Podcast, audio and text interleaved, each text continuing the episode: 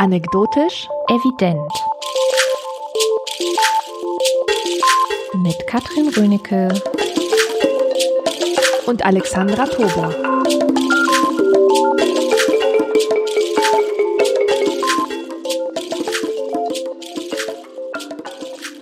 Herzlich willkommen zu einer neuen Folge Anekdotisch evident. Einige von euch werden schon gemerkt haben, dass wir im Juni keine Folge gemacht haben. Wir waren nämlich auf Recherchereise unterwegs, zusammen aber getrennt voneinander. Und zwar waren wir in Irland. Und Irland ist auch das Thema dieser Folge. Das Thema wurde vorgeschlagen von Katrin. Mhm. Wie bist du denn darauf gekommen, mir dieses Thema vorzuschlagen? Ähm, ja, Puh, wo fange ich an? Naja, gut, wie du schon gesagt hast, haben wir irgendwie irgendwann festgestellt, dass wir beide im Juni Urlaub in Irland machen. Und dann dachte ich, es ist erstens sehr naheliegend, dann vielleicht hinterher darüber zu quatschen. Aber ich wusste auch oder habe mir zumindest ähm, ausgemalt, dass dieses Thema Stoff für eine ganze Sendung liefert. Also für mich ist Irland nämlich ein Land, das mich seit mittlerweile 20 Jahren begleitet. Ich war 1997 im August das erste Mal in Irland und seitdem, ja, ist es so, dass ich im Gespräch mit anderen Leuten manchmal sage, und ich glaube, die verstehen das als Scherz und ich meine es aber ernster, als die denken, dass ich es meine, dass ich nicht im falschen Körper, sondern im falschen Land geboren bin und dass ich eigentlich in Irland hätte geboren werden müssen. Mhm. Ist aber leider ein Irrtum passiert, sozusagen. Genau, deswegen, also Irland ist so ein bisschen das Land, das ich als mein Land bezeichnen würde. Äh, so das einzige Land, auch gegen dem gegenüber ich ziemlich patriotische Gefühle habe, was ich immer dann merke, wenn die Iren ähm, Fußball spielen zum Beispiel und dann meistens sehr früh schon rausfliegen aus diesen ganzen Europameisterschaften und so. Genau, also Irland ist einfach mein Herzensland könnte man sagen. Und wie bist du da eigentlich hingekommen? Also wie kam es, dass du das für dich entdeckt hast? Weil das ist ja, das kommt ja auch nicht aus dem Nichts, ja. Also viele Amerikaner zum Beispiel entdecken Irland als ihr Land, weil sie irgendwelche Vorfahren haben. Aber das ist jetzt nicht so das Urlaubsland, wo jeder mal hinfährt wie Italien. Also wie, wie kommst du in den 90er Jahren auf Irland? es war tatsächlich so, dass ich immer, also ich war mit 14 das erste Mal dort und als ich zurückkam, war ich noch genauso blass wie vor den Sommerferien. Und alle anderen, die irgendwie mit ihren Eltern in Spanien, Italien oder sonst wo waren, waren dann schön gebräunt. Ja, warum war ich in Irland? Das kam so, dass meine damalige Freundin Theresia, ähm, deren Vater war Lehrer bei uns an der Schule und der hat jeden Sommer eine Sprachreise nach Irland organisiert. Ähm, der kannte dort irgendwie ganz viele verschiedene Leute und Familien. Und ich glaube, die haben auch damals mal eine Zeit lang dort gelebt oder so. Ich weiß gar nicht mehr, wie das genau kam. Auf jeden Fall hatten die vor den Sommerferien aber Besuch von einer Irin. Die war drei Wochen bei uns in der Schule. Ich habe mich dann relativ schnell mit ihr auch angefreundet. Also sie war eben die, äh, der Besuch von meiner Freundin und wir haben uns alle drei super gut verstanden. Und dann haben mich eigentlich diese beiden Mädels dazu überredet, äh, mein gesamtes gespartes Geld, was ich eigentlich gespart hatte, um in der zehnten Klasse dieses klassische äh, Austauschjahr, nicht Austausch, ähm, dieses klassische Highschool-Jahr in den USA zu machen. Mhm. Also ich hatte, ich glaube mit 13 oder 14 irgendwann mal den Plan gefasst, ich gehe ein Jahr lang in die USA und dann bin ich weg und erlebe was ganz Tolles. Das war damals so ein Ding ich weiß nicht, ob das heute immer noch so ein Ding ist, aber damals kennen total viele äh, Jungs und Mädels aus unserer Schule, die das gemacht haben, die einfach für ein Jahr in den USA auf eine Highschool gegangen sind. Und das war eben mein Plan auch und dafür habe ich gespart. Und ich glaube, ich habe nur so ein halbes Jahr oder ein Dreivierteljahr Geld zurückgelegt und dann kamen die beiden meinten so, komm doch lieber mit nach Irland. Ich so, okay, gut. dann habe ich mein gesamtes Geld für Irland ähm, ausgegeben. Und hatte dann das Glück, dass ich tatsächlich auch in der Familie von diesem irischen Mädchen, sie hieß Evin, Evin O'Sullivan, dass ich tatsächlich auch in ihrer Familie gelandet bin. Also ich habe dann drei Wochen im August bei der Familie O'Sullivan im netten Carnacown im County Mayo gelebt. Sie war 14, so wie ich, also wir sind ungefähr gleich alt, aber sie hatte fünf jüngere Brüder. Oh je, das klingt nach Ärger. Also der jüngste war damals zwei und der älteste war elf. Und ich als Einzelkind dann in dieser äh, Familie mit sechs Kindern. Das war sehr, sehr abenteuerlich, aber es war total schön. Also es war chaotisch, es war immer laut, wie du dir vorstellen kannst. Es war immer was los, aber es war auch total cool. Und ab dem Moment war es eigentlich um mich geschehen. Also so dieser erste, diese ersten drei Wochen in Irland, das ich übrigens vorher überhaupt nicht kannte. Also ich mhm. wusste nicht, was ist das für ein Land? Was ist die Geschichte davon? Ja, genau. Was hast du eigentlich im Kopf gehabt, bevor du dahin Nichts. gefahren bist? Hast du dir irgendwas vorgestellt? mein Kopf, das ist absolut gar mein nichts. Kopf war also nicht mal leer. grüne Insel, Ja. Kleeblatt, Nichts. irgendwelche Klischees. Keinerlei Klischees, gar nichts. Es hat wirklich lange gedauert, bis sich bei mir so ein Irlandbild nach und nach zusammengesetzt hat. Das hat auch mehrere Jahre gedauert, weil ich einfach tatsächlich mit null Ahnung dahin gekommen bin. Ja. Aber die Begeisterung, die war bei dir schon von Anfang an da, oder? Ähm, naja, ja, also das ging auch so Schritt für Schritt. Du musst es dir vorstellen, ich kam mit null Erwartungen, was glaube ich auch super gut war, dahin, lebte in dieser Familie und bin aber nicht in irgendeiner Familie gelandet, sondern in einer, die äh, sehr stark diese irischen Traditionen gepflegt hat. Also zum Beispiel konnten alle in der Familie Gälisch sprechen, was Mhm. nicht so selbstverständlich ist. Ich glaube, es sind irgendwie nur 60 Prozent oder ich weiß gar nicht mehr, wie die aktuellen Zahlen Zehn Prozent. Mittlerweile sind es zehn Nur noch Prozent. Das ist 10%. überhaupt eine ganz ganz interessante Sache. Also wenn man nach Irland kommt, dann ist eine der Dinge, die einem sofort auffällt, dass dort die Straßenschilder, die Stadtschilder und so weiter, dass die alle in zwei Sprachen gehalten sind. Das ist einmal Englisch und die zweite Sprache ist Gälisch beziehungsweise Irisch und das sind ist beides äh, beides ist eine Amtssprache. Mhm, genau. Ja, und die konnten das halt flie- fließend sprechen. Also die ganze Familie. Und es war denen auch wichtig, Mhm. das weiterzugeben, diese Tradition, das so zu sprechen. Und das zweite war, dass diese ganze Familie eine unglaublich musikalische Familie war. Also gefühlt lagen in dem ganzen Haus immer irgendwelche Musikinstrumente rum. Es stand ein Klavier rum, es gab Banjos, Gitarren, Violinen, Flöten, alles, was man wollte. Und es Also ein bisschen so ein Kelly Family Feeling, ja? Die haben ja auch irische Wurzeln. Was mir auch in dem Moment nicht klar war, ja. Also ich, ich habe über, über die Kelly-Familie habe ich gelacht und mich darüber erhaben gefühlt und so und abfällige Bewertungen gemacht. Aber wie irisch das tatsächlich alles ist, so dieses, ja, alle machen Musik und das ist total wichtig und so, das wusste ich in dem Moment auch gar nicht als Jugendliche. Also man ist ja auch, muss man auch, muss ich auch zu meiner Verteidigung sagen, mit 14 war ich ein unglaublich ignoranter Mensch. Ja, also das Ja, kann ich nicht anders, nicht anders sagen. Ja, und dann ging das eben los. Also ich hatte einerseits, ähm, war ich immer mit dieser Gruppe unterwegs. Ich glaube, wir waren so 20, 25 Jugendliche, die dort eben auf Sprachreise waren.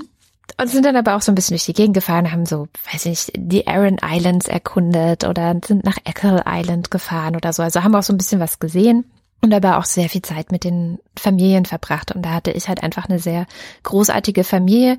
Und da war es zum Beispiel total üblich, dass alle Kinder, also auch der Kleinste und ich, dann auch in, ein, in das Auto gepackt wurden. Und äh, dann ist man einfach zu einem Pub gefahren. In diesem Pub es gab wohl irgendwelche geheime Absprachen im Hintergrund, ähm, haben sich dann ganz viele Menschen getroffen. Jeder hatte sein Musikinstrument dabei. Irgendjemand hat noch ein äh, Mikro und, und, und so einen kleinen Lautsprecher hingestellt und dann wurde halt die ganze Nacht Musik gemacht. Mhm. Und das ist so, ja, es war so, also diese Gesamtkonstellation aus, klar, die Landschaft ist total schön, aber ich war halt einfach auch ähm, zu Hause. Also, ja, in einem Land, Du hast dich willkommen gefühlt. ich habe mich so mega willkommen gefühlt. Und 1997 war Irland ja gerade so im Wirtschaftsaufschwung inbegriffen, Mhm. aber noch total bescheiden trotz allem. Also es waren sehr bescheidene Verhältnisse. Ich finde bis heute äh, sehr sympathisch, dass die Iren zumindest, also wenn man jetzt nicht gerade in Dublin ist, sondern wenn man so ein bisschen raus aufs Land kommt und an die Westküste, dass die sich relativ wenig darum scheren, wie sie angezogen sind und auch relativ wenig darum scheren, was für Autos sie fahren. Es sind halt alle andere Dinge, die irgendwie wichtig sind. Und das kam mir alles so total entgegen. Ja, also mir auch als Ostkind, das Mhm. ja, so natürlich. Das dann, Probleme mit dem Kapitalismus hat, Ja. sozusagen, ähm, habe ich mich da sehr zu Hause gefühlt. Ja. Also äh, ich hatte in der gleichen Zeit, als du in Irland warst oder deine ersten Begegnungen mit Irland hattest, hatte ich eigentlich ein relativ negatives Irlandbild.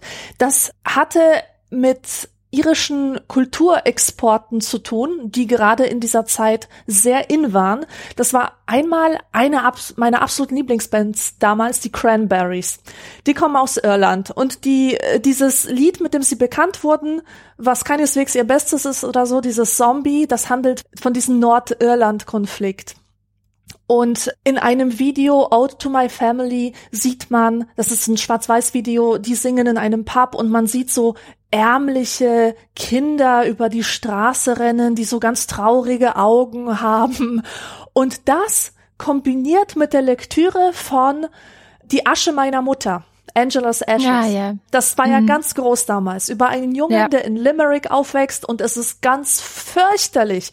Die Kleidung der Kinder stinkt, weil sie ständig nass ist und es regnet und es ist nur grau und es ist nur schwarz und alles ist ganz, ganz fürchterlich. Und das war mein, mein Irlandbild. Ähm, also, das war kein, das war nicht die grüne Insel, wie man heute sagt, so 40 Shades of Green, sondern für mich waren das 40 Shades of Grey tatsächlich, ja, wenn überhaupt ein ganz, ganz graues Land. Und zwei Jahre später dann, so 99, da fing ich halt an, so mich in einen Goth zu verwandeln. Ja, und plötzlich trug ich jede Menge irisch-keltischen Schmuck. So, so diese Ringe und Ketten mit, mit diesen typisch keltischen Knotenmustern. Mhm. Und ich wusste, das hat irgendwas mit der Frühgeschichte Irlands zu tun, aber was genau wusste ich nicht und es war mir auch total egal, ehrlich gesagt. aber das war in den 90er Jahren waren das einfach ähm, mein, also das war mein äh, klischeebelastetes äh, Bild von Irland und ich habe das Land tatsächlich erst vor vier Jahren entdeckt. Da gab es hier in Deutschland einen unfassbar anstrengenden Sommer. Es war jeden Tag so 32 bis 34 Grad und wir haben uns dann gedacht, wir müssen raus hier. Und wohin können wir flüchten? Haben erst an den Nordpol gedacht, an, an äh, Grönland, Island, irgendwas. Und dann ist mir Irland irgendwie ins Bewusstsein gekommen. Und ich habe recherchiert, dass, dass es da eigentlich nie wärmer als 20, 21 Grad wird. es gibt da also einfach keinen Hochsommer. Es mildes Klima, das ganze Jahr über. Und dann habe ich mir gedacht, das ist es doch. Das ist doch ja. die Gelegenheit, da mal auf die Insel zu fahren. Ja, und so relativ uninformiert sind wir dann rüber an die Ostküste. Und die Ostküste ist relativ unspektakulär im Vergleich zur Westküste, aber da hat es mir schon so gut gefallen, dass ich dieses Jahr wieder hin musste und es eigentlich kaum erwarten kann, bis ich wieder hin kann. Weil es weil es einfach mein Traumland ist. Es ist wirklich mein Traumland. Ich kann auch mal erzählen, ich hatte als junges Mädchen hatte ich immer so ähm, wie soll ich das nennen? Heilende Träume. Oh. Mir ging's sehr schlecht, aber da war ich noch nicht in meiner depressiven Phase, sondern ich hatte einfach viele Belastungen im Leben. Und äh, manchmal, wenn ich nach der Schule zum Beispiel eingeschlafen bin für 10 bis 15 Minuten, hatte ich solche Träume, wie ich ähm, über grüne Landschaften dahin fliege. Mhm. Und jedes Mal, wenn ich aus diesen Träumen aufgewacht bin, war ich wie ausgewechselt, wie neugeboren. Meine Probleme waren weg, ich hatte neue Kraft. Als, als hätte man wirklich meinen Energiebalken aufgeladen. Und äh, interessanterweise stelle ich fest, dass diese Landschaften, die ich da immer wieder äh, bereist habe im Reich der Fantasie, dass das irische Landschaften waren. Ich habe jetzt bei diesem Irlandaufenthalt wiedererkannt und die haben in mir das gleiche Gefühl ausgelöst, was diese Träume ausgelöst haben, nämlich so ein Gefühl ähm, nach einer langen Durststrecke endlich wieder trinken zu dürfen. So ein sattes, intensives, befriedigendes Gefühl, mit der Natur verbunden zu sein.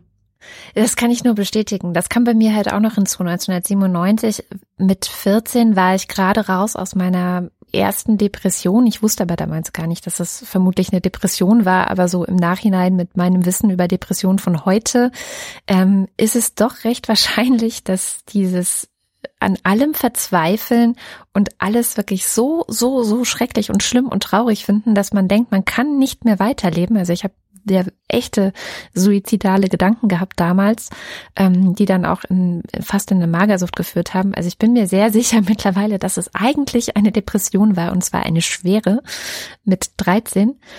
Und ja, ich war da gerade so raus, also ich war nicht mehr mitten in dieser Depression, aber es war trotzdem halt ankommen. Es war ein Gefühl von, hier bin ich richtig und hier ist alles gut. Mhm. Egal was in Deutschland war, egal was sein wird, wenn ich zurückkomme. Hier ist gerade alles gut. Hier ist alles super. Hier bin ich gut. Ja, es ist auch so ein, ein Angenommensein, ein ähm, überhaupt nicht aus dem Rahmen fallen. Ich bin ja immer aus dem Rahmen gefallen. Ja. ja. Und das hatte ich dort überhaupt nicht. Also ich weiß auch nicht, warum. Es ist jetzt nicht so, dass die Iren irgendwie so, wie es vielleicht in Berlin ist. Also du kannst zum, in Berlin kannst du ja auch nicht aus dem Rahmen fallen, was wahrscheinlich auch der Grund ist, warum ich hier immer noch lebe.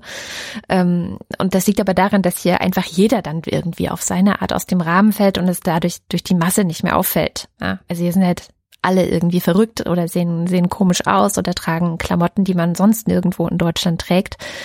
So ist es aber in Irland ja nicht. Also es ist ja nicht so, dass da äh, alle total verrückt sind und sich total crazy kleiden, sondern ähm, ich weiß auch nicht, es ist so egal. Es ist egal. Also solche, solche Sachen wie Stil, Eleganz, äh, formvollendet sein und so, das spielt ja, keine Rolle.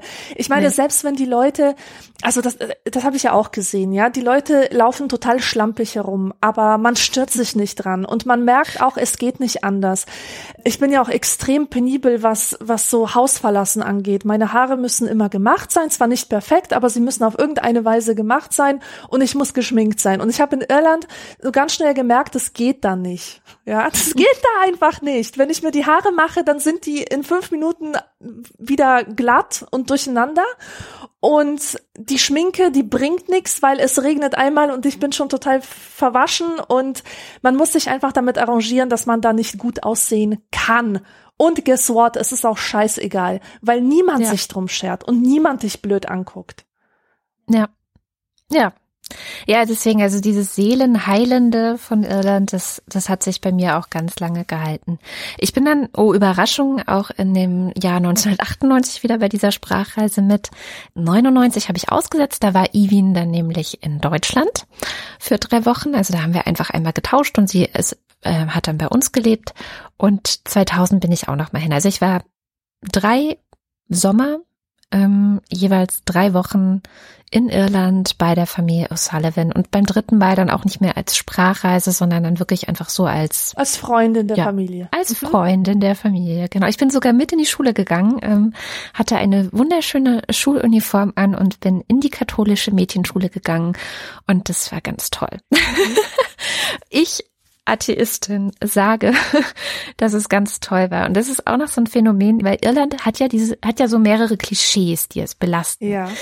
Ähm, das eine ist, das hat Heugi auch immer gesagt, aha, du willst also bei den Katholiken leben, ja. Aha, okay, gut. Weil Irland gilt halt als so krass katholisch und man hat dann halt sowas vor Augen. Katholisch. Katholisch. Meine ich doch. Und man hat dann halt sowas vor Augen. Also ich meine, und es, es, es stimmt auch ein bisschen. Die Familie, in der ich gelebt habe, die waren sehr katholisch. Und ich weiß auch, dass da solche Sachen wie Sex vor der Ehe und so, dass das wirklich damals auch noch was war, was, was man nicht gemacht hat oder was langsam gerade erst aufgebrochen ist, ja. Und gleichzeitig war es aber so eine Art von Religion, die darin bestand, zwar sonntags immer in die Kirche zu gehen, aber neben dieser Kirche steht halt, also es gibt auch in jedem Dorf eine Kirche natürlich und das Dorf kann noch so klein sein, aber es hat eine Kirche und es hat einen Pfarrer und dann geht man dahin und wenn das vorbei ist, ist direkt daneben auch das Pub, das jedes Dorf ja. hat. Und dann wird halt erstmal getrunken und, und wieder schön so, ja, also eigentlich ist dann auch schon wieder egal, was der Pfarrer in der Kirche gerade erzählt hat. So war das vor 20 Jahren. Und das ist ja auch schon das zweite Klischee, dass die Iren halt die ganze Zeit trinken. Und das dritte Klischee ist das mit dem Regen. Und eigentlich tatsächlich wirkt es dann natürlich von außen, wenn man so drüber redet, katholisch, alle besoffen und es regnet die ganze Zeit, nicht so sonderlich attraktiv. Aber ich kann alle drei Klischees sehr gut entkräften, weil Irland hat es tatsächlich geschafft, noch vor uns, ja, bevor wir dazu bereit waren, die Ehe für Homosexuelle einzuführen, in einem Volksentscheid. Also hat das ganze Volk dafür gestimmt, dass sie das wollen. Über Abtreibung muss man noch mal gesondert reden, können wir auch gleich noch machen. Gucken, es gibt verschiedene Studien, die zeigen, dass der Alkoholkonsum extrem zurückgegangen ist. Also zwischen 20 und 25 Prozent ähm, allein in den letzten zehn Jahren, glaube ich.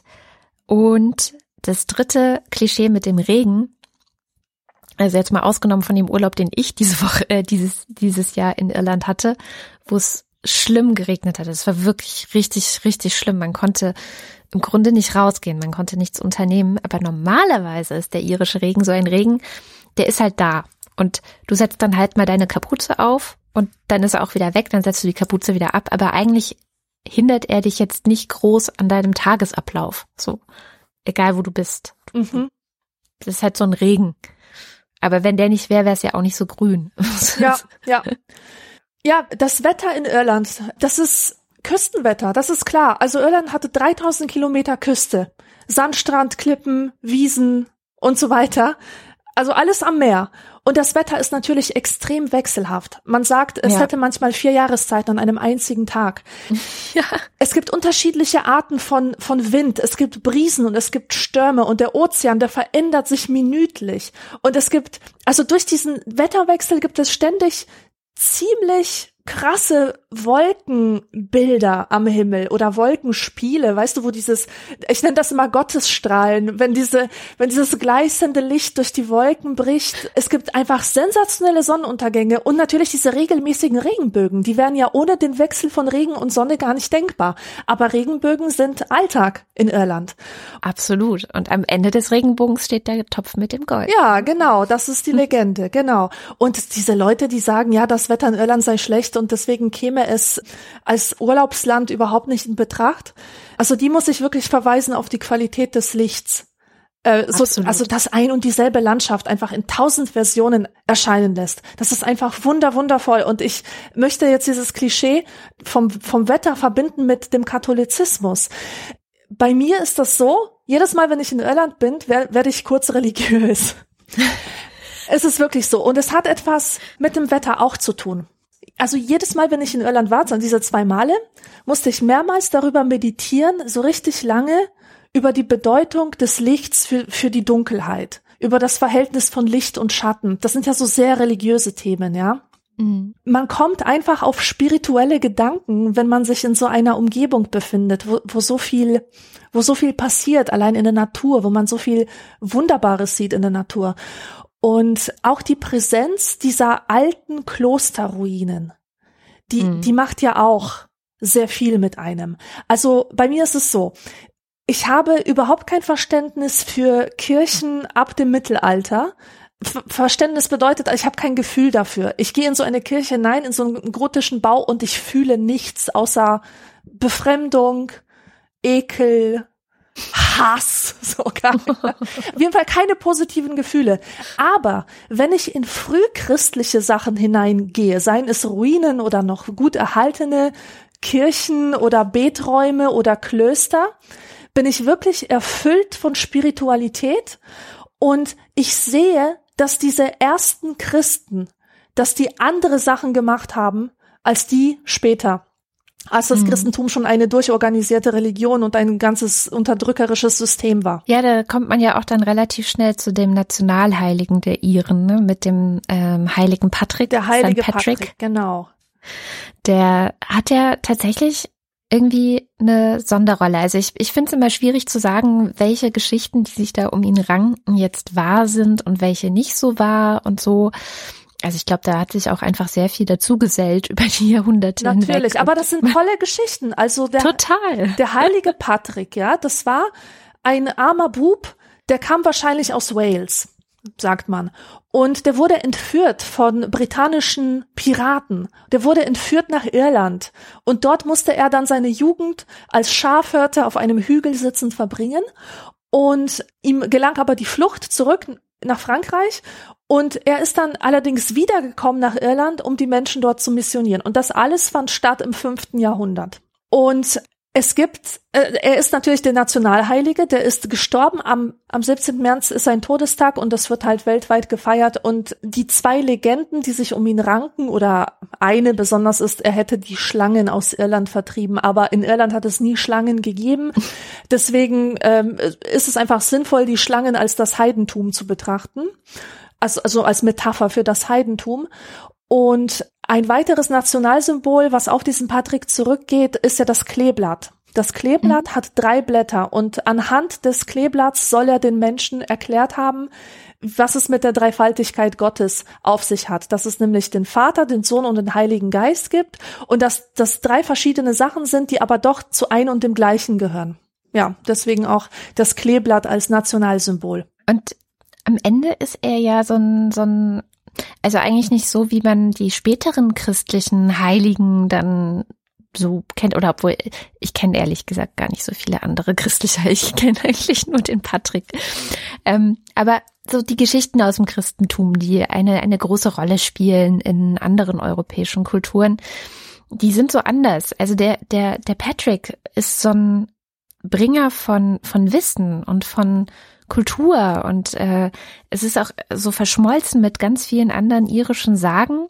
Zum Beispiel gibt es diese Unterredung der Alten. Sagt dir das was? Nein. Es ist ein, ja, so eine der irischen Sagen, die es gibt. Also Sagen spielen ja in Irland auch eine große Rolle und meistens geht es irgendwie um, äh, so ein bisschen wie bei Tolkien, finde ich, um Ehe und Zeugung und verstoßene Königssöhne und dann wieder Machtkämpfe mit irgendwelchen äh, anderen Königinnen, die aber auch gleichzeitig Gottheiten sind und wo sich irgendwelche Hexen einmischen, die in Form von Krähen auftreten und so. Also es ist so ganz so eine ganz eigene große Sagenwelt, die in Irland beheimatet ist, die auch noch sehr viel von den Kelten kommt und von den äh, von den Wikingern vielleicht auch ein bisschen beeinflusst ist und von überall. Und es gibt tatsächlich eine Unterredung der Alten, wo St. Patrick zusammen mit zwei solcher alten Sagenfiguren, deren Namen für mich sehr schwer auszusprechen sind. Zum, ähm, der eine heißt Fionn McCumhale oder so und der andere heißt Osin ich kann leider kein Gälisch. Also das, ähm, da hatte ich bisher noch nicht den äh, Ehrgeiz, das zu lernen. Auf jeden Fall gehen die halt spazieren gemeinsam. Mhm. Also zwei, zwei irische Sagenfiguren und dann wiederum ähm, St. Patrick. Und während sie da so rumgehen, erzählen die, äh, die Begleiter, diese Sagenhelden, diese erzählen dem Nationalheiligen eben, welche Mythen sich an bestimmte Orte knüpfen, an denen sie vorbeikommen. Und so wird dann eben diese Geschichte Irlands und die Orte Irlands, die es ja tatsächlich auch gibt. Also es gibt auch ein sehr starkes Bedürfnis innerhalb dieser Kultur, und zwar sehr, sehr altes Bedürfnis innerhalb dieser Kultur, die Geschichten zu diesen Orten zu bewahren und aufzuschreiben. Das heißt, es ähm, gibt sehr viele Bücher, in denen, die, die man vielleicht sogar in die Hand nehmen könnte und dann könntest du Irland abreisen und gucken, was ist von diesen Orten noch übrig. Und die erzählen sie eben dem Patrick. Und das deutet so ein bisschen darauf hin, wie wichtig einerseits die Kenntnis der Geschichte ist, um Macht über das Land zu erreichen und andererseits eben auch die Offenheit dieses katholischen, dieses christlichen Heiligen für die, für die alte Geschichte des Landes, für die alte Kultur des Landes, die er eben dann gar nicht ausgemerzt hat, ja, wie das genau. ja andernorts passiert ist, sondern das hat sich so ein bisschen umarmt und gegenseitig befruchtet. Und dadurch kommt eben auch, dass du einerseits dieses krasse Katholische hast dort, also so, ja, wie gesagt, St. Patrick's Day wird ja bis heute gefeiert und ich feiere den übrigens auch. Also einerseits hast du eben den und andererseits ver vermischt sich das dann wieder mit Sagen von Kobolden und Elfen und äh, das passt aber alles super gut nebeneinander. Also wo man in anderen Orten der Welt gesagt hätte, oder wo die Christen in anderen Orten der Welt gesagt hätten, ja, nee, das sind ja irgendwelche heidnischen Erzählungen, die müssen wir ausmerzen, ist das in Irland aber nicht passiert. Genau, dazu einige Sachen. Erstens, das Christentum hatte ganz andere Voraussetzungen in Irland. Zum Beispiel gehört Irland zu den wenigen Landstrichen, die überhaupt nicht von den Römern besetzt wurden. Das bedeutet, als das Weströmische Reich zusammengebrochen ist, ja, da war ja in ganz Europa wirklich der Teufel los. Also alles ist zusammengebrochen, dunkles Mittelalter, Völkerwanderung und so weiter. Und das alles davon war Irland nicht berührt. Dann hat tatsächlich dieser Patrick und alle seine Nachfolger, denen war es gar nicht so wichtig, so das Christentum in aller Härte und Strenge durchzusetzen. Erstens war das noch gar nicht alt genug, das Christentum, um, um das so machen zu können. Aber die haben tatsächlich diese alten keltischen Sagen und so weiter aufgenommen und integriert in in diese christliche Welt. Und das keltische Kreuz ist ja auch ein Ergebnis davon. Mhm. Das keltische Kreuz ist ja so wie so ein normales Kreuz mit so einem Kreis drumherum. Da, wo sich die beiden äh, Achsen kreuzen oder so. Ja, ja und auch auf den Friedhöfen. Genau. Zuhauf. Ja, genau. Und dieses, dieses, ähm, dieser Kreis, das ist ein Sonnensymbol. Und das kommt höchstwahrscheinlich auch von von damals aus aus dieser alten heidnischen Symbolwelt. Dann, du hast gerade diese Sagen und Legenden erwähnt und diese alten Mythen und das wird ja heute oder das wird von der von der neueren Literatur aufgegriffen. Du hast Tolkien genannt und da fällt mir ein, ich habe jetzt in Irland eine sehr interessante geologische Landschaft besucht, der Burren nämlich. Das, das ist so eine Landschaft aus, aus Limestone, Kalkstein ist das, glaube ich. Und diese Landschaft hat Tolkien sehr inspiriert für den Herrn der Ringe. Es gibt da auch so eine unterirdische Höhle, die heißt Polna Gollum. Ah. Ja, und nicht, nicht ohne Grund heißt dieses Wesen Gollum. Und, und, lebt in einer unterirdischen Ganz Höhle. genau. Und eine, eine weitere Sache, die ich wirklich interessant fand, ich hatte aus dem Nichts plötzlich das Bedürfnis, jetzt in Irland endlich mal die Chroniken von Narnia zu lesen. Ach. Das kam mir einfach so in den Kopf. Nein, eigentlich war das durch meine Meditation über Licht und Schatten. Und ich weiß noch, dass mein Professor mir dieses Buch empfohlen hatte oder diese, diese Buchreihe mit den Worten, dass es da auch um, um den Kampf von Gut und Böse äh, geht und dass es ganz viel christliche Metaphorik drin hat und Licht und Schatten und so. Und ich dachte, das fängt dann irgendwie mein Bedürfnis äh, auf, äh, darüber nachzudenken. Und, hat es das? Das hat es. Ich habe ich hab die Bücher in einem Rausch gelesen, wie ich ihn selten habe. Und ich habe ständig da die irische Landschaft beschrieben gefunden. Also mhm. diese, dieses Land von Narnia ist einfach die irische Landschaft. Und dann habe ich mal diesen C.S. Lewis recherchiert und was finde ich heraus? Der war gar nicht Brite, wie ich immer dachte, weil der war ja Oxford-Professor, sondern der ist in Irland geboren und Narnia ist tatsächlich von der irischen Landschaft inspiriert. Siehste? Ja, und auch von der irischen Sagenwelt und natürlich auch von der katholischen Mythen- und Sagenwelt, also wenn man sie so nennen mag. Und dann noch eine Sache zu, zum Bewahren von diesen Legenden, von diesem alten Kulturgut. Das geht alles zurück auf eine sehr interessante Bewegung am Ende des 19., Anfang des 20. Jahrhunderts. Diese Bewegung nannte sich irische Renaissance. Und da Irland sehr lange von den Briten unterjocht und unterdrückt wurde, wollte man sich von allen englischen Einflüssen befreien. Und so kam die Gaelic League auf den Plan. Das war eine Gesellschaft, die sich ähm, darum gekümmert hat, dass das Irische, also das Gälische, bewahrt wird. Und Literaten, große Literaten wie der Poet Yeats oder auch Oscar Wilde und was es sonst noch an irischen Schriftstellern gibt, die haben sich ganz bewusst mit dem irischen Erbe auseinandergesetzt und es verarbeitet in ihrer Literatur, eben um diese irische Kultur zu bewahren vor dem Untergang, vor den Engländern, um diese nationale Identität aufrechtzuerhalten. Und das ist, finde ich, sehr gut gelungen. Also nur deswegen haben wir heute eine gute Vorstellung davon, wofür Irland steht und was es da alles so gab. Ja, ich habe ja auch mal so ein bisschen versucht, ähm, und zwar erst sehr spät, also jetzt 20 Jahre nachdem ich das erste Mal dort war, mich mit der Geschichte des Landes noch ein wenig stärker auseinanderzusetzen, weil du sagtest ja vorhin, was dich geprägt hat oder dein Negativbild von Irland geprägt hat, das war der Nordirland-Konflikt. Mhm.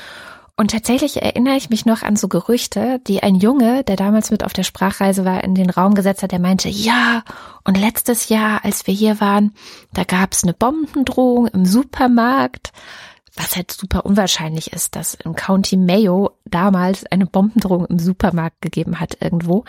Aber es war natürlich so dieses Bild, was die Leute hatten, der Nordirland-Konflikt. Also der war einfach noch nicht völlig vorbei, das war ähm, noch kurz vor diesem äh, großen Friedensabkommen. Und ja, das war eigentlich auch das Einzige, was man bei uns in den Nachrichten von Irland mitbekommen hat. Ohne, deswegen dachte ich zum Beispiel auch, Irland würde irgendwie zu Großbritannien gehören also das wusste ich auch nicht vorher, dass es äh, gar nicht zu Großbritannien gehört, sondern dass es ein eigenständiges Land ist, sondern dass nur Nordirland zu Großbritannien gehört und dass mhm. darum eben dieser Konflikt auch so geht.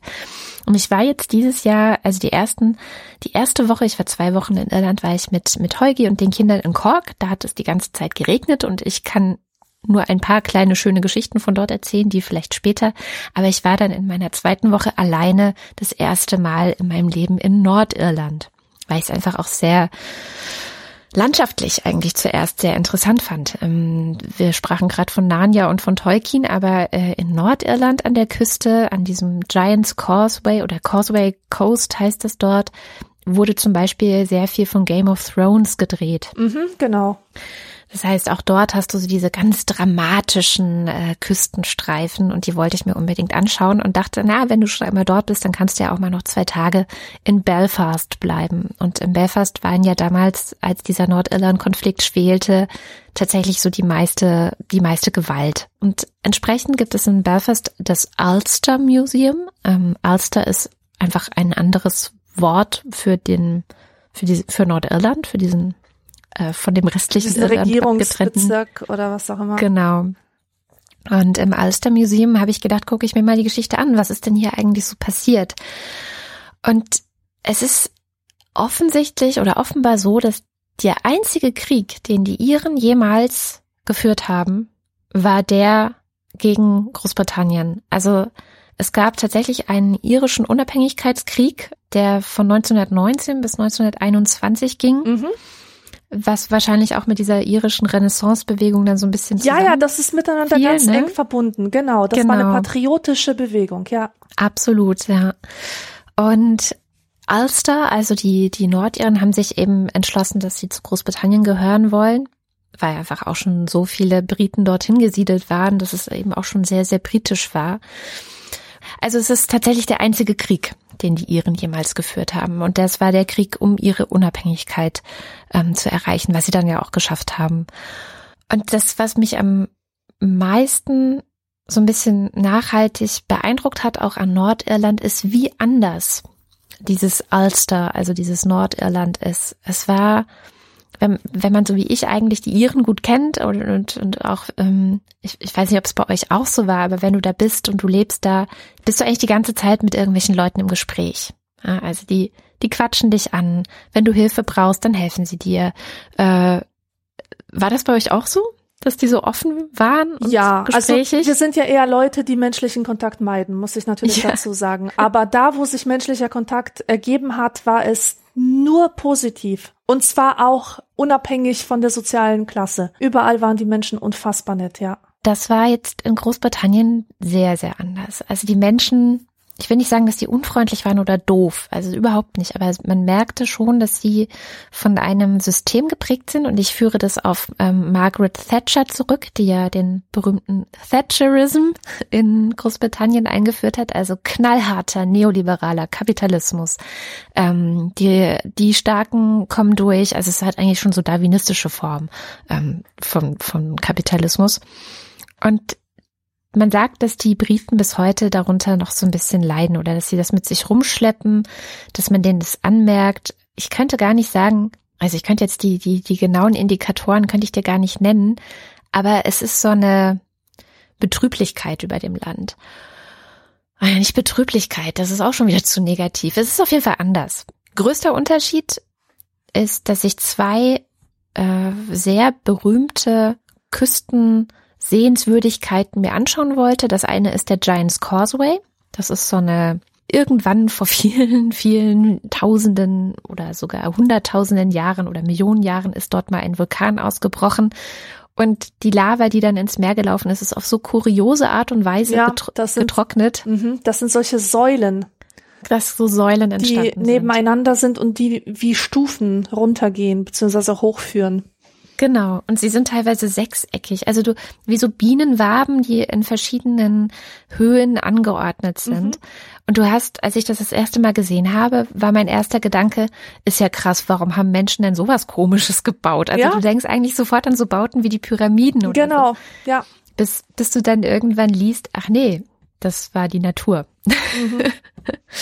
Und dann gibt es eine zweite Sehenswürdigkeit, gar nicht weit weg von dort. Ich bin das dann auch gewandert ist die äh, Carrick-a-Reed Rope Bridge. Das ist eine Brücke, eine, eine Seilbrücke, eine Hängebrücke, die vom Festland auf so eine ganz kleine Insel rübergeht.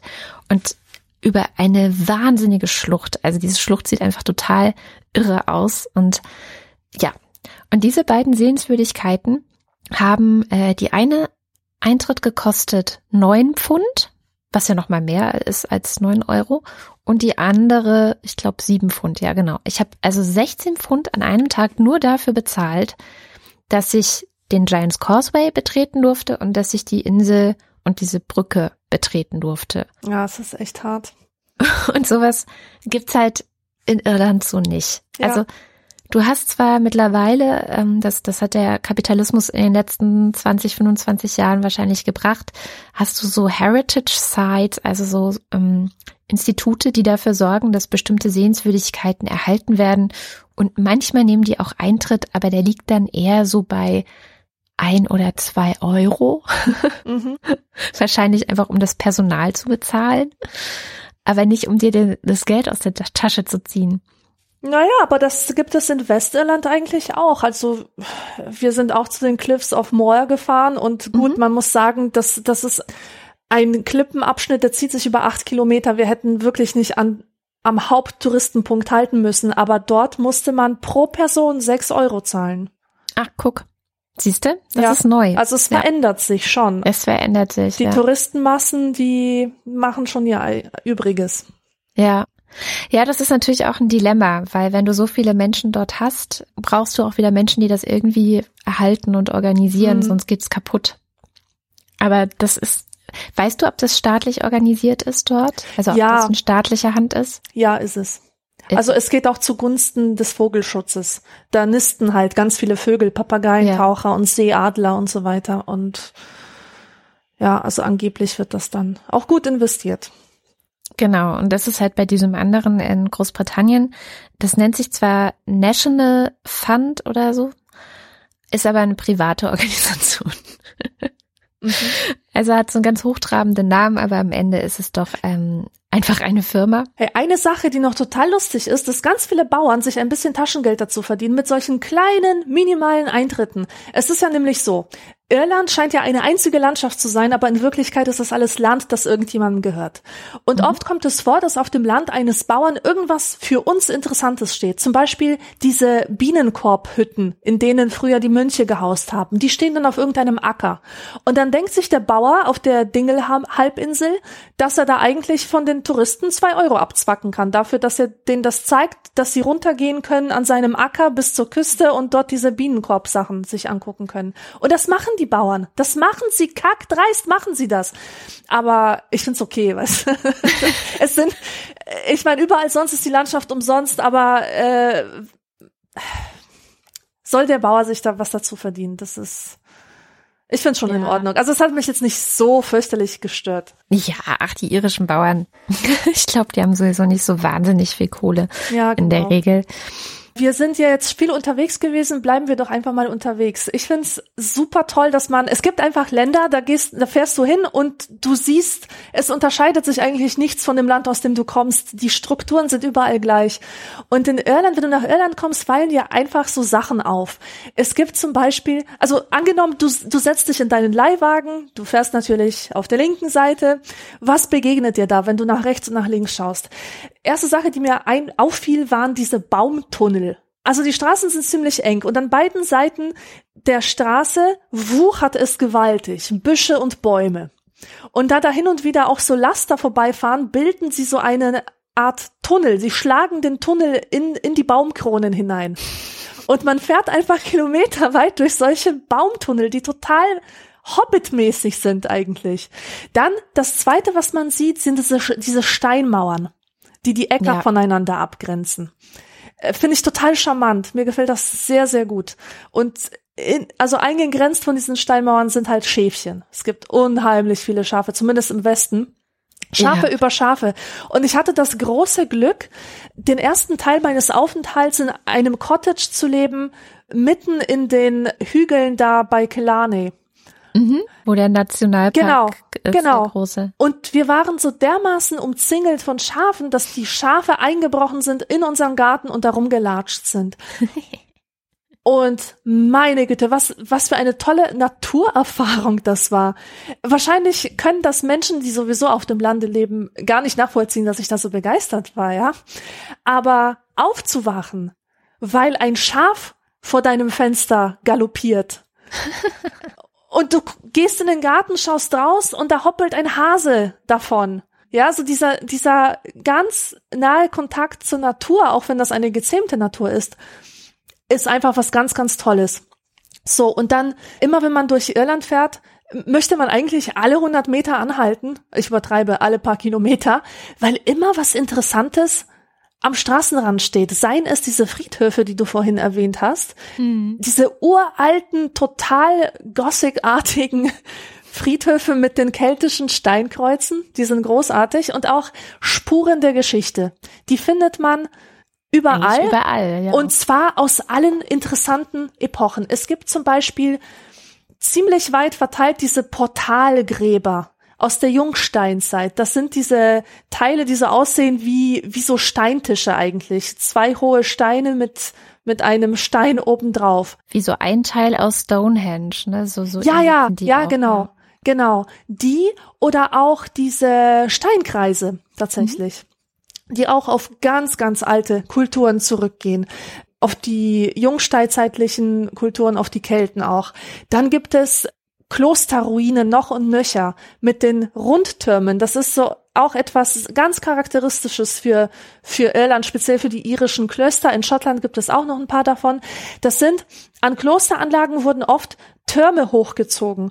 Ähm, die sehen aus so obeliskartig einfach, äh, aus Stein. Und diese Türme waren sehr, sehr wichtig, als die Wikinger-Invasionen stattfanden. Da haben sich die Mönche nämlich drin versteckt und haben dort auch äh, sehr wertvolle Dinge retten können, wie irgendwelche Handschriften oder sowas. Dann sieht man neben diesen Rundtürmen Klosterruinen ehemalige Wikinger-Siedlungen wie Dublin oder Cork, das geht alles auf die Wikinger zurück, ja, aber das muss man wissen, das ist, äh, sieht man jetzt nicht so direkt im Stadtbild. Dann normannische Burgen aus dem 12. Jahrhundert. Ich war zum Beispiel bei meinem ersten Besuch im Trim Castle. Das ist eine Burg, eine normannische Burg, die bekannt ist aus dem Film Braveheart. Mhm. Übrigens. So. Und was ich auch Von wegen Schottland. ja, von wegen Schottland, ganz genau. Aber das ist diese, diese Kulturen, die ähneln sich ja wahnsinnig. Ja, da gibt's ja, ja auch diese beiden Musikerinnen Enya und Lorena McKennitt, die beide in ihrer Musik sowohl von irischen als auch von schottischen Klängen inspiriert sind. Was ich total charmant finde, aber auch ein bisschen gruselig, sind diese verfallenen Bauernhäuser. Weißt du, was ich meine? Ja, ja, klar. Von denen ähm, berichtet ja auch Heinrich Böll sehr mhm. viel, mhm. dass es ganze Dörfer gibt, die irgendwie Ruinen sind und er sich fragt, okay, was ist hier? Was war hier?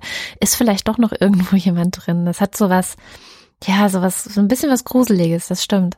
Total gruselig. Und auch wenn man weiß, woher das Ganze stammt. Es gab nämlich um 1850, also Mitte des 19. Jahrhunderts in Irland eine große Hungersnot. Die war zurückzuführen auf die Kartoffelfäule. Ganz Irland war abhängig von einem einzigen Nahrungsmittel, nämlich von Kartoffeln. Es gab also, äh, Weizenanbau existiert in Irland nicht, weil es dort zu nass ist, um Weizen anzubauen. Deswegen hatten die nur die Kartoffel. Nur, ausschließlich. Und man kann sich vorstellen, wenn ein Bakterium diese Kartoffel Sorte befällt und das Grundnahrungsmittel sozusagen ausfällt und zwar für mehrere Jahre, dann ist aber Ende Gelände, ja. Und das so erging es den Iren. Die hatten einfach nichts mehr zu essen. Das war eine furchtbare Zeit. In dieser Zeit sind sehr viele Menschen nach Amerika ausgewandert. Das heißt, die, die genug Geld hatten, die vielleicht noch irgendeine Art von eigenem Grundbesitz hatten, den sie verkaufen konnten, um das Geld halt für die Überfahrt zusammenzukriegen. Die meisten aber sind wirklich elendig verreckt. Jetzt nicht direkt am Hunger, sondern an den Auswirkungen des Hungers. Also geschwächtes Immunsystem, ja, Krankheiten, die, die daraus äh, folgten und so weiter. Und nach diesen Menschen sind diese Bauernhütten übrig geblieben. Und die stehen bis heute da. In Deutschland hätte man sowas schon längst gesprengt oder irgendwie ich weiß nicht was, irgendwie ja. bewahrt, unter Denkmalschutz gestellt oder einfach beseitigt, da Neues hingebaut. Aber in Irland begegnet einem das auf Schritt und Tritt. Und man muss auch dazu sagen, diese große Hungersnot, also ich kenne das auch von den ähm, Geschichten vor Ort, wie das auch interpretiert wird von den Iren selber. Das ist was, was auf die englische Herrschaft zurückgeht dort, weil hm? Die Kartoffeln waren ja das Einzige, was die Iren nicht an die englischen und die größtenteils englischen Großgrundbesitzer abgeben mussten. Die meisten Iren waren nämlich Pächter des eigenen Landes. Das muss man sich mal vorstellen. Ja. Also das gehörte denen gar nicht, sondern die mussten, ähm, das gibt, es gab schon Getreide und es gab natürlich auch zum Beispiel Fleisch oder Fisch oder so, aber das mussten die alles abgeben an die englischen Pächter. Und die Kartoffeln durften sie behalten und das war sozusagen, genau, wie du sagtest, dieses Grundnahrungsmittel dort. Und deswegen ist der Hass, also nicht Hass, aber so dieses, dieser Groll Irlands gegenüber Großbritannien, der ist immer noch da. Also es ist schon was, was man den Briten so nachhaltig übel nimmt, dass sie ihnen in der Geschichte eigentlich übel mitgespielt haben und sie auch ausgebeutet haben. Ja, Ende. na klar. Ja. Und umgekehrt gibt es ja die, die, Interpretation der Briten, die wiederum behaupten, ja, diese verlotterten Iren, die sind ja selber schuld. Ne? Die haben ja mit der Landwirtschaft dann nichts auf die Reihe bekommen und ja. Also ja. eigentlich eine typische Geschichte von Unterdrückung und Kolonialisierung, wie es sie auf der ganzen Welt tausendfach gibt mit anderen ja. Ländern. Mhm. Ja. Ja, und das auch bis heute noch ganz ähm, tief in den Iren drin ist, ist wohl, zumindest meint meine Freundin Ivin, die hat, hatte ich vor ein paar Jahren getroffen und da war sie kurz davor, ein Haus zu kaufen, weil sie meinte, es ist einfach für die Iren seit dieser großen Hungersnot total wichtig, dass sie wissen, ich habe ein Haus, das gehört mir. Also ja, so und ich habe ein Stück Land. Land ist auch sehr wichtig. Genau, ja? das, das mhm. gehört auch mir. Deswegen haben auch total viele Iren, äh, viel, es ist viel weiter verbreitet als bei uns, dass du einfach neben deinem eigentlichen Job hast du noch ein paar Schafe und kümmerst dich um die oder hast du noch einen Esel im Garten stehen oder hast du noch ähm, ein paar Hühner, die durch die Gegend flattern, so. Also total viele normale irische Menschen, so wie du und ich, haben ihr eigenes Haus, erstens, und zweitens auch noch ein bisschen Getier dazu oder bauen auch noch Kartoffeln an oder sowas. Sehr tief drin, so in der Kultur. Mhm vorsichtig ja. zu sein, aufzupassen, dass das nicht nochmal passiert. Aber kommen wir vielleicht mal zu einem fröhlicheren Thema als das. Und zwar das Thema Musik. Die Musik in Irland ist auch noch so ein, so ein Teil ist, was mich total an das Land knüpft. Es gibt dort, zumindest habe ich es so kennengelernt, keine Noten. Wenn du ein Musikinstrument lernst, ist es nicht so wie bei uns. Also ich habe ja früher auch mal Klavier gelernt und du brauchst immer irgendwelche Noten, du musst den Notenschüsse verstehen, du musst verstehen, was passiert mit einem F, wenn du so dieses Hashtag davor stellst, das ist dann ein Fiss, äh, was passiert mit einem gesamten Notenblatt, wenn da mehrere Hashtags davor stehen und so weiter und so fort. Und das spielte dort keine Rolle. Ich war bei mehreren Sessions auch dabei, wo so, so größere Musikgruppen, die dann auch professionell auf Hochzeiten auftreten oder so, wo die geübt haben miteinander. Und keiner hatte Noten. Es geht nur nach Gehör. Es geht nur nach Rhythmus, Melodie und Gehör. Und man bringt sich die Dinge eben, ja, ohne Noten bei. Und das hat mhm. mich so geflasht. ja. Und ich finde, man hört es der Musik an. Sie ist sehr, sehr rhythmisch. Also der Rhythmus bestimmt sehr stark, wie die Musik funktioniert. Und sie ist auch so ein bisschen chaotisch, finde ich. Weiß nicht, ob du das bestätigen kannst, aber so, so eine klare deutsche äh, Klassik funktioniert anders als irische Musik, die sehr sprunghaft ist. Kultur ist überhaupt ein Thema für die Iren, habe ich festgestellt. Der Großteil Irlands ist ja wirklich ländliches Gebiet und ländlichen Gebieten wird oft nachgesagt, sie hätten gar keine Kultur und da wäre ja nichts, ja, da wäre ja nichts los. Aber die Iren, die kümmern sich tatsächlich darum, dass Kultur kommt in ihre ländlichen Gegenden. Habe ich viele Beispiele von gesehen. Es gibt irgendwo äh, auf einer abgelegenen Halbinsel Klavierkonzerte von so einem Pianisten, der da immer wieder hinkommt.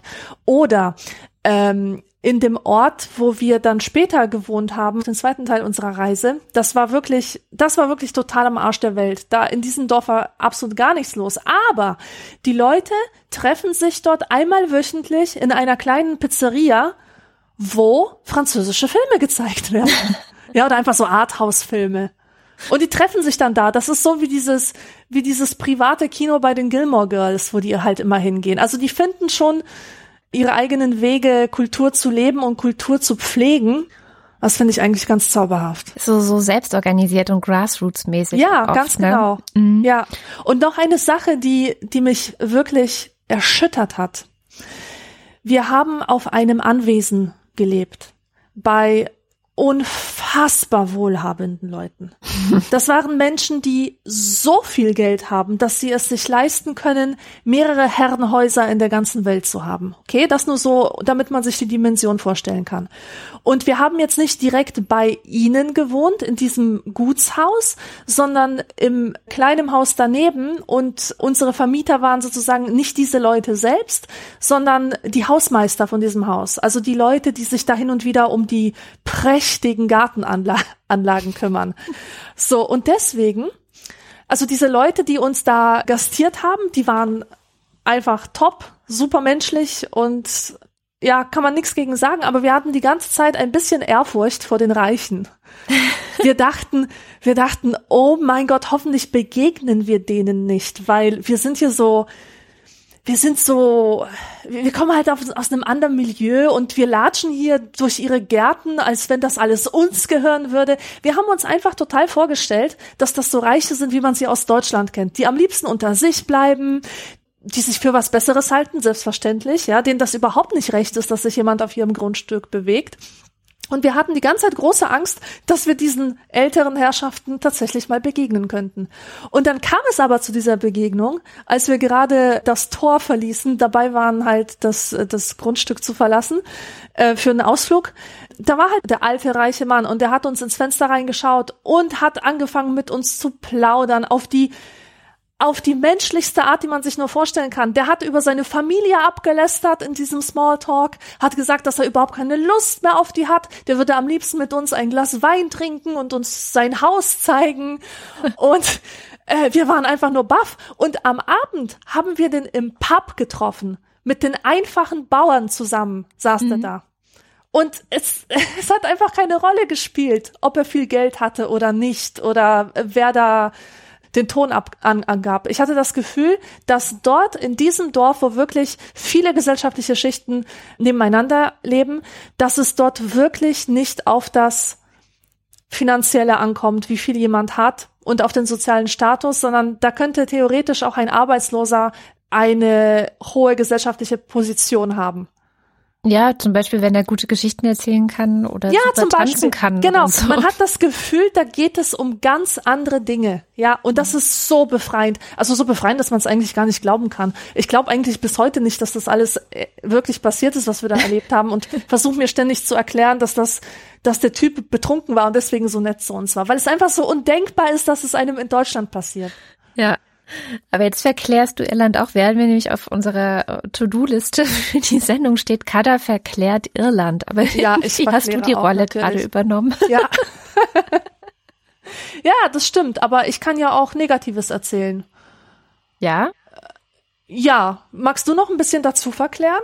Ich verkläre erst mal, genau. Als wir dieses Jahr da waren, war das schönste oder eines der schönsten Erlebnisse, wir kamen an so einer kleinen, ganz kleinen Kirche vorbei. Und an dieser ganz kleinen Kirche stand ein Auto und ich dachte, hm, die sieht ja voll interessant aus. Hier, hier halte ich jetzt einfach mal und wir gucken uns mal diese Kirche an. Die sieht so verwunschen aus. Also die mhm. war wirklich, äh, drumherum wucherte es nur so. Wir hielten, stiegen aus, liefen einmal um das Gebäude drumherum, standen dann vor der Haupteingangstür und auf einmal ging die Tür auf und jemand sagte Hallo. und wir so, oh Scheiße. Und der Typ so, na, wer seid ihr denn? Und es war, stellte sich raus, das war ein Hippie, der war schon bestimmt Mitte 60, Mitte, Ende 60, kam ursprünglich aus Italien, war dann irgendwann, wie, dann, wie man das damals so gemacht hat, in den 68er bewegten Zeiten in die USA, in eine Hippie-Kommune gezogen. Und seine Tochter aus Kalifornien hatte diese Kirche gekauft, um sie wieder herzurichten. Ah hat er so erzählt und meinte so, ja, ich hole mir meine Tochter. Und dann kam seine Tochter und meinte, hallo, wer seid ihr denn? Und bat uns sofort rein. Und das Ende vom Lied war, dass wir irgendwann in ihrer Küche saßen. Sie hatten sich da so eine Küche reingebaut, ähm, wie sie mit dem Rest der Kirche, also diesem ganzen Raum, der so hoch ist und äh, auch irgendwie aus Stein und wo man nicht ganz weiß, wie man das jetzt isolieren soll, wie man das beheizen soll, wie man überhaupt damit umgehen soll. Weil sie hatten sich so kleine Nischen gebaut, wo man eben im Warmen sitzen und ein bisschen quatschen konnte. Und sie kochte uns Tee und wir aßen Kekse. Und sie hatte auch einen Sohn, der ungefähr so alt war wie meine Kinder Kinder, also wahrscheinlich genau zwischendrin. Und wir quatschten über Kalifornien und über Irland und draußen regnete es.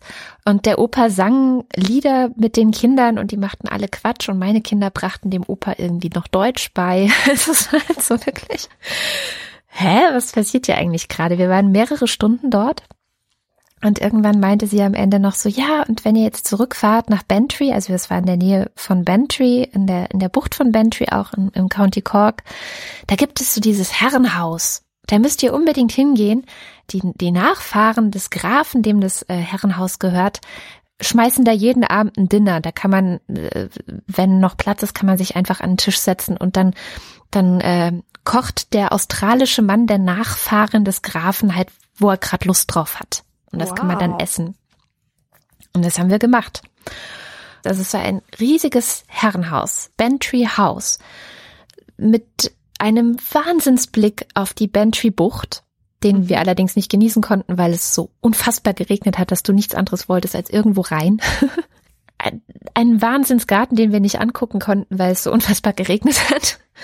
Aber diese zwei Leute, also der, der australische Mann, der einfach gekocht hat und die ähm, Frau, kommen dann an deinen Tisch, äh, setzen dir Essen vor, das total super schmeckt. Also es gab, gab irgendwie Lamm, Lammhaxe mit Bohnen. Einfach, aber super lecker. Und erzählen dir dann so auch nebenbei noch von der Geschichte des Hauses. Also es war so, als würdest du, ja, weiß ich nicht, eine Bekannte zum Dinner besuchen. Mhm dass dieses Sprichwort, was den Iren zugeschrieben wird, ich weiß nicht, ob sie es wirklich erfunden haben, aber es wird ihnen zugeschrieben, ein Fremder ist nur ein Freund, den ich noch nicht kennengelernt habe. Mhm. Dass das so oft dort, ja, einfach gang und gäbe ist. Ja, das ist sehr schön und das äh, macht mir auch wenig Lust, jetzt zu entklären, was wir hier so schön verklären, verklärt haben. Ja, und ich muss sagen, das Einzige, was mir wirklich gar nicht gefällt an Irland, das sind die Städte. Ja. Die könnten mir nicht egaler sein, wirklich. Also ich habe Dublin gesehen und Dublin ist furchtbar. Ja. Also wer, wer das Irland kennenlernen möchte, das ich als mein Irland bezeichne und nachvollziehen möchte, warum ich das Land liebe, bleibt Dublin fern. Und das ist Nordirland einfach, auch.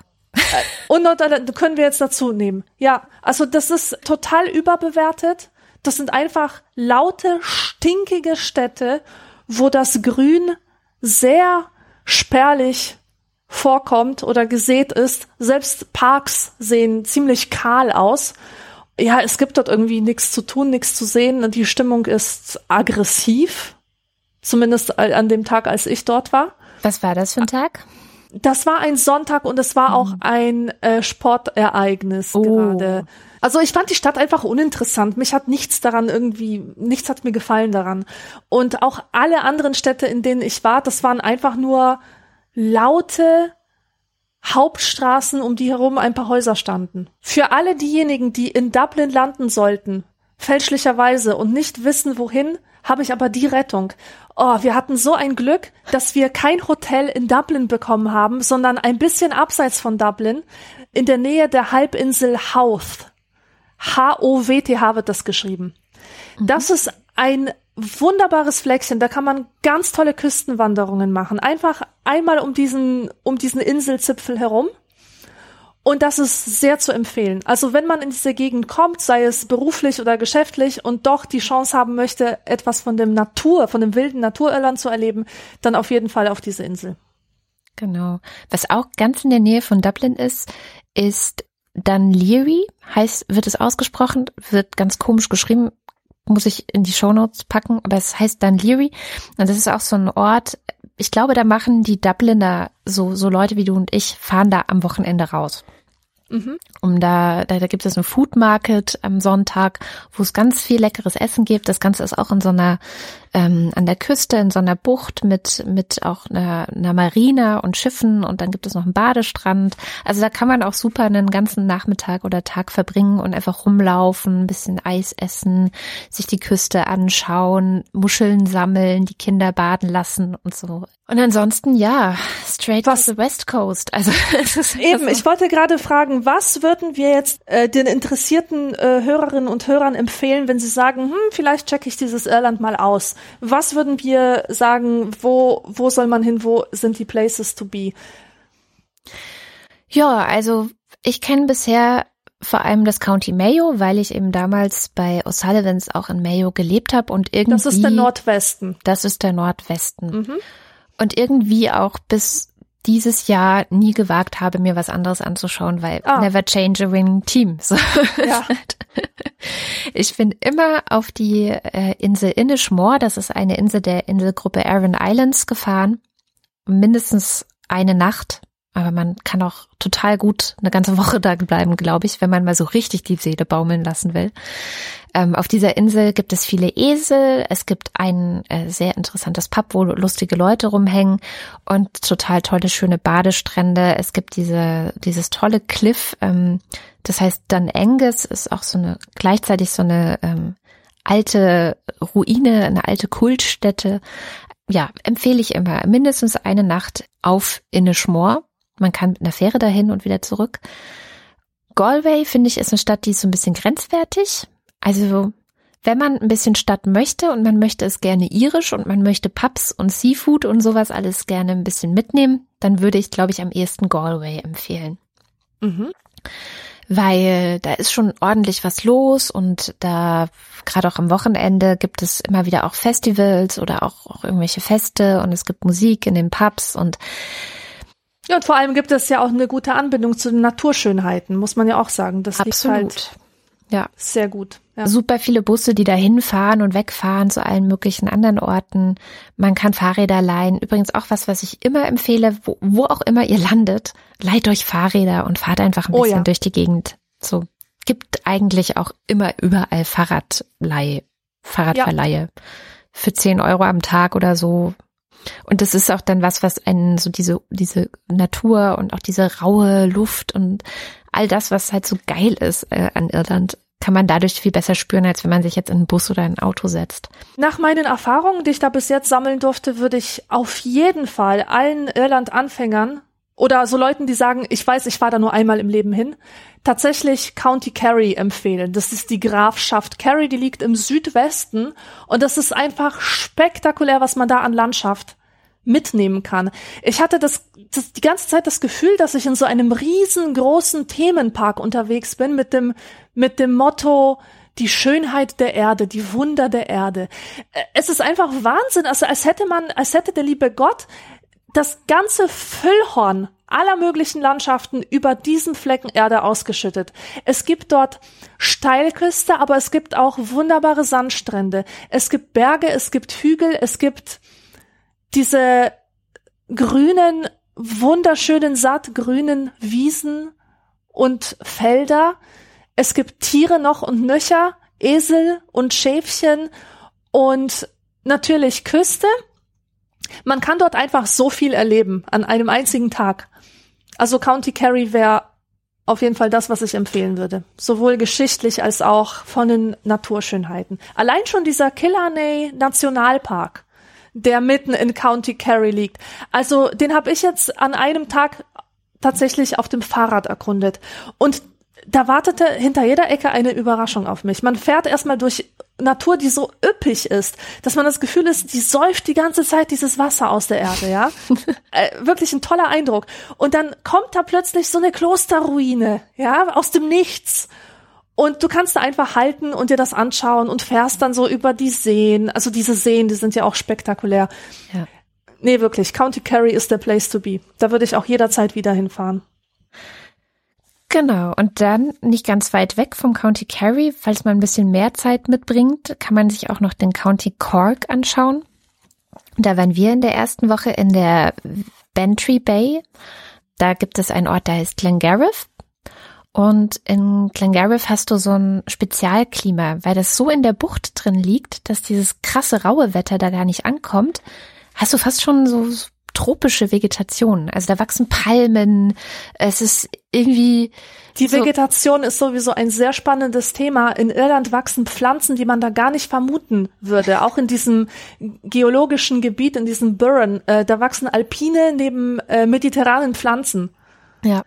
Und viele Leute, das finde ich auch noch interessant, viele Leute glauben, Irland wäre irgendwie im Norden.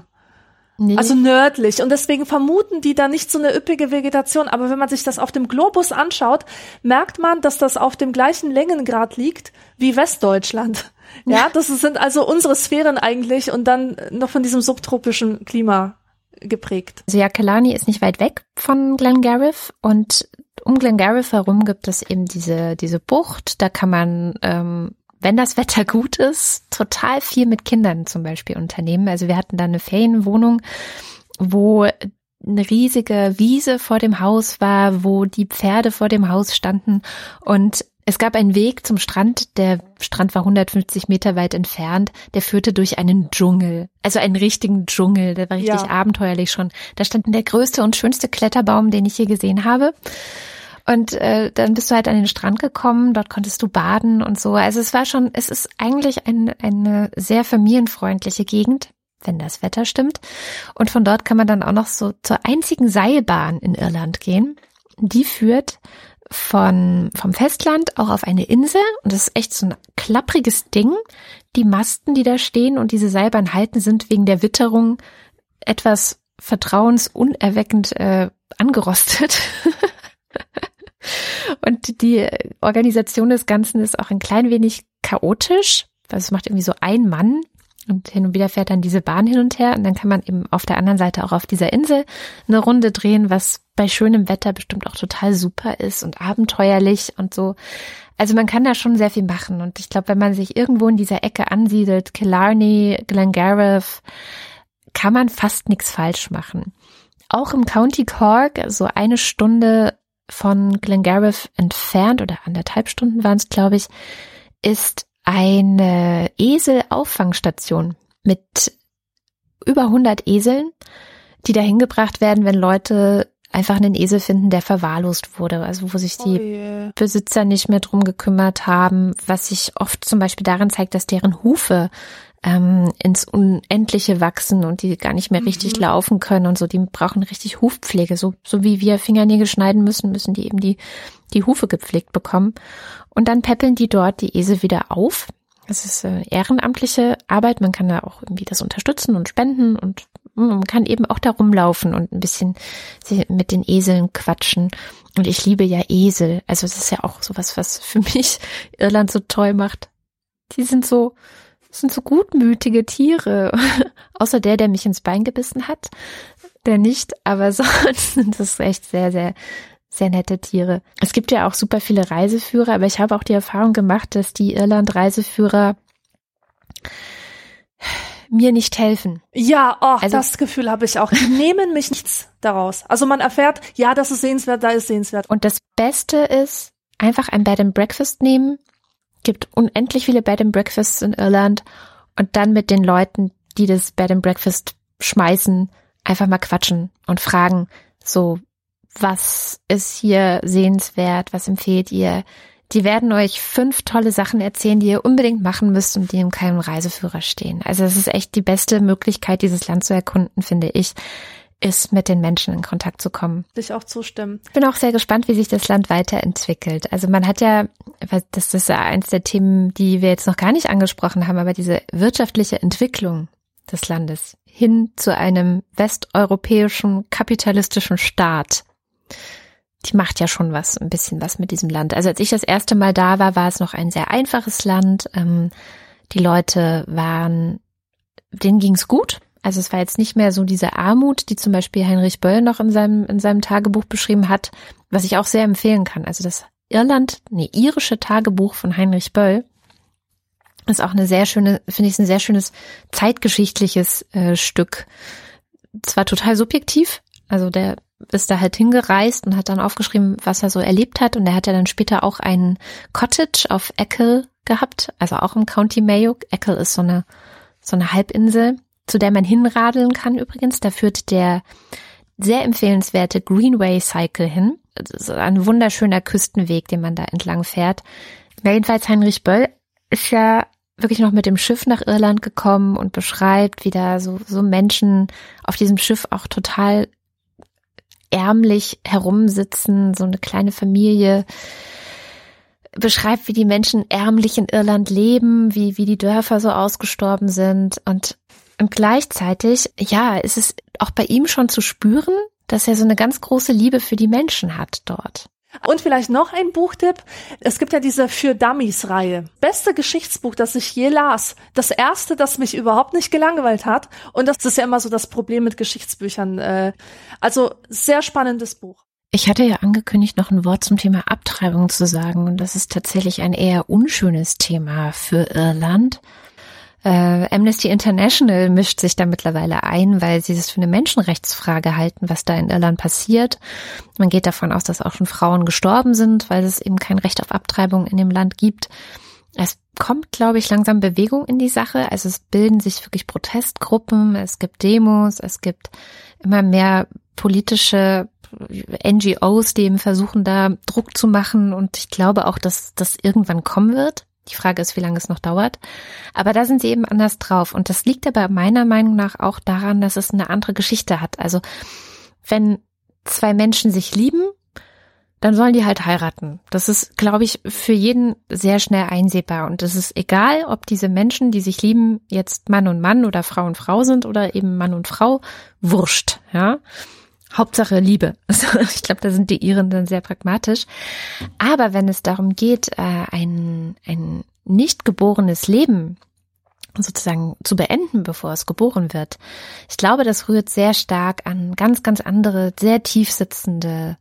Und die Iren sind im Gegensatz zu uns ein sehr kinderfreundliches Land. Es ist einfach so, dass dort immer noch über zwei Kinder pro Frau geboren werden, auch im Jahr 2017. Und wenn man da hinkommt, ob mit oder ohne Kinder, man sieht überall Kinder, finde ich. Also ich finde, das ist viel stärker so in der Landschaft vertreten als normaler Bestandteil von Leben, als es teilweise hier, wenn du nicht gerade in Berlin bist, wo natürlich viele Kinder sind, sondern wenn, wenn du weiter rauskommst, finde ich, ist in Deutschland, merkt man schon, dass die Kinderlosigkeit hier eine größere Rolle spielt.